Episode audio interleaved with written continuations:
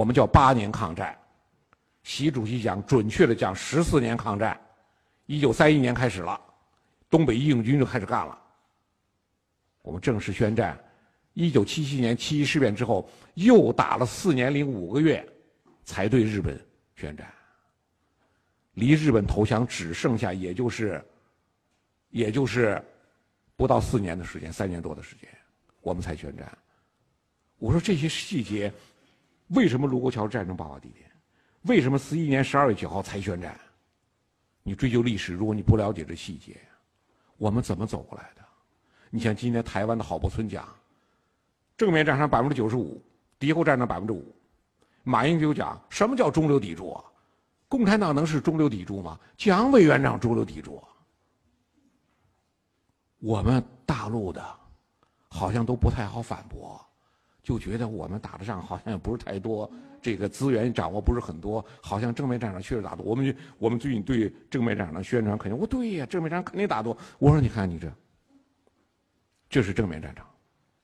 四一年十二月九号才敢对日本宣战，为什么这时候对日本宣战？因为四一九四一年十二月七号日本偷袭珍珠港，因为一九四一年十二月八号美国对日本宣战，所以。我们鼓足勇气，十二月九号对日本宣战了。没有美国对日本宣战，我们都不对日本宣战。都打到这个地步，不宣战。美国，你偷袭了我了，我第二天对你宣战，一直要把偷袭者打到一个什，按照美国话这叫，他叫 unconditional surrender，打到无条件投降为止。我们呢，南京已经屠城了。大半个中国都被侵占了，我们还在后退着、斟酌着、会谈着、寻找着退路、寻找着妥协的余地。当时蒋介石抵在哪？恢复一九七七年，呃，一九三七年七一事变以前的状态。东北认丢了，就这样了，恢复到七一事变以前就行。后来讲了，不恢复到七一事变也行。华北你得对我客气一些，你别像东北搞个满洲国全占领，华北我们共管都可以。所以有，一九三七年底的陶德曼调停，有一九三八年到一九三九年的孔祥熙以代表蒋介石一日方的秘密接触，怎么想办法妥协？有一九三九年到一九四零年的军统找了个人化妆成宋子良，以日方的接触同工作，最后都达成了协议。蒋介石、百元征四郎、汪精卫三人在长沙会谈。长沙机场都整修了，整修机场、修理跑道，最后日方就担心什么呢？就是重庆方面，你们要签一个，冈村宁次和汪精卫到了长沙要保证安全，书面签字，他们就过来要谈了。蒋介石说：“我口头承诺，书面不能签，书面没有签。”最后没有谈成，没有谈成，一个是蒋介石书面没有承诺，冈村宁次。